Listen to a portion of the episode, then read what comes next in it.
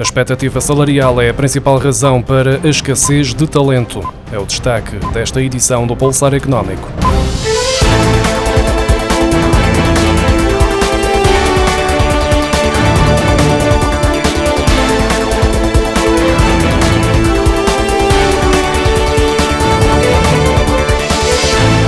Cerca de metade dos recrutadores consideram que o aumento da expectativa salarial é a principal razão da escassez de talento na respectiva área de atividade, enquanto 30% apontam a falta de perfil dos candidatos para a função.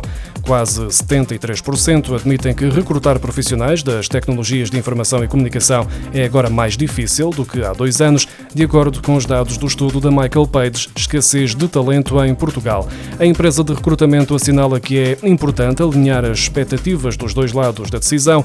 Do lado do candidato é importante haver um enquadramento e clareza das suas expectativas em relação ao projeto e à empresa, as expectativas salariais e o que procura numa nova empresa.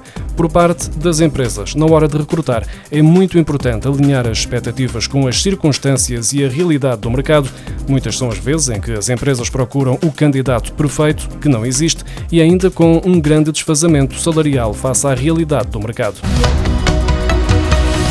O preço do cabaz de 63 produtos alimentares essenciais, monitorizado semanalmente pela DECO Proteste desde o início do ano passado, aumentou 53 cêntimos entre 14 e 21 de junho e custa agora 219,32 euros. Na primeira semana de 2023, o preço do mesmo conjunto de produtos era de 219,40 euros e nas semanas seguintes seguiu uma tendência de aumentos consecutivos, tendo atingido o valor máximo de 234,84 euros a 15 de de março. Desde o início da guerra na Ucrânia, este cabaz de 63 bens alimentares já aumentou 35,69 euros. Entre 14 e 21 de junho, os três produtos com maiores aumentos percentuais foram o atum posta em óleo vegetal, que custa mais 14 cêntimos, a massa em espirais ficou 12 cêntimos mais cara e o preço do fiambre da perna extra subiu 24 cêntimos.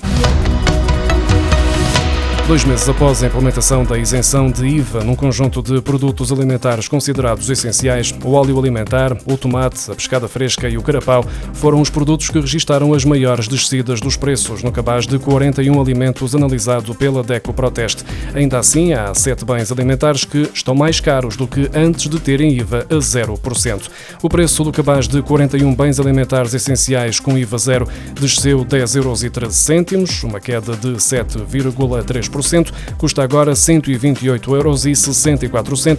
No caso do óleo alimentar, que tinha uma taxa de IVA de 23% antes da medida, a descida chegou aos 29,86%.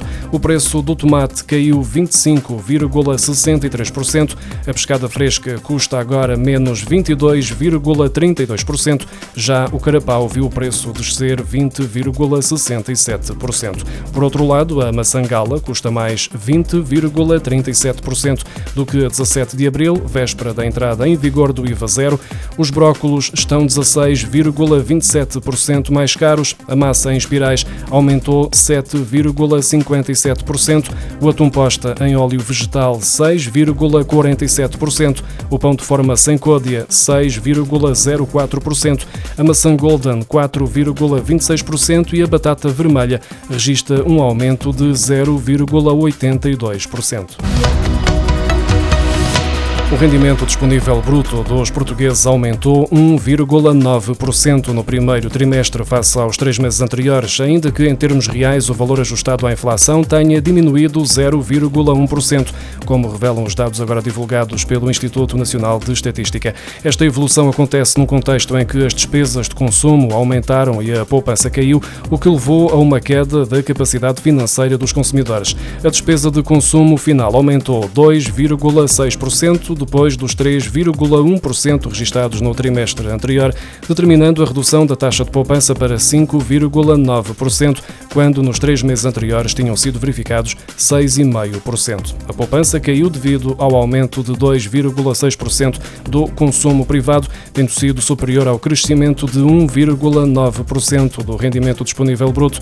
O INE sublinha que estes valores são nominais, o que significa que o aumento do consumo deve-se à inflação, ou seja, os consumidores gastaram mais devido aos preços elevados e não por terem comprado mais.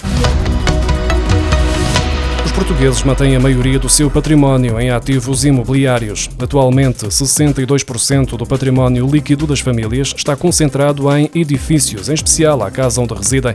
Trata-se do valor mais elevado da última década e há sete anos que está a crescer de forma contínua.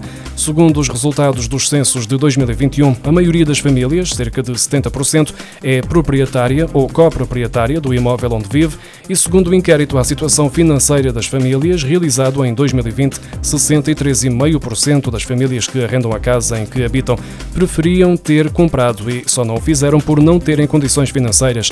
Atualmente, os cerca de 4 milhões e 100 mil agregados familiares apresentam, em média, um património imobiliário de cerca de 120 mil euros, quase o dobro do que tinham em 1999, e um património financeiro de 55.600 euros. Estes números traduzem-se num património líquido de mais de 193 mil euros. Há inquilinos que estão a ser excluídos do apoio às rendas porque os proprietários não comunicaram à autoridade tributária a atualização das prestações para efeitos de imposto do selo, de acordo com a denúncia da Associação de Inquilinos Lisbonenses. O decreto-lei que cria a medida refere que o valor da renda mensal para efeitos do apoio corresponde ao valor da renda comunicado à autoridade tributária através da declaração modelo 2 do imposto do selo. Agora, mesmo que os senhorios decidam atualizar a informação comunicada às finanças, já não vão a tempo de reverter a exclusão do apoio aos seus inquilinos, tendo em conta que a regularização da situação deveria ter sido feita até 15 de março.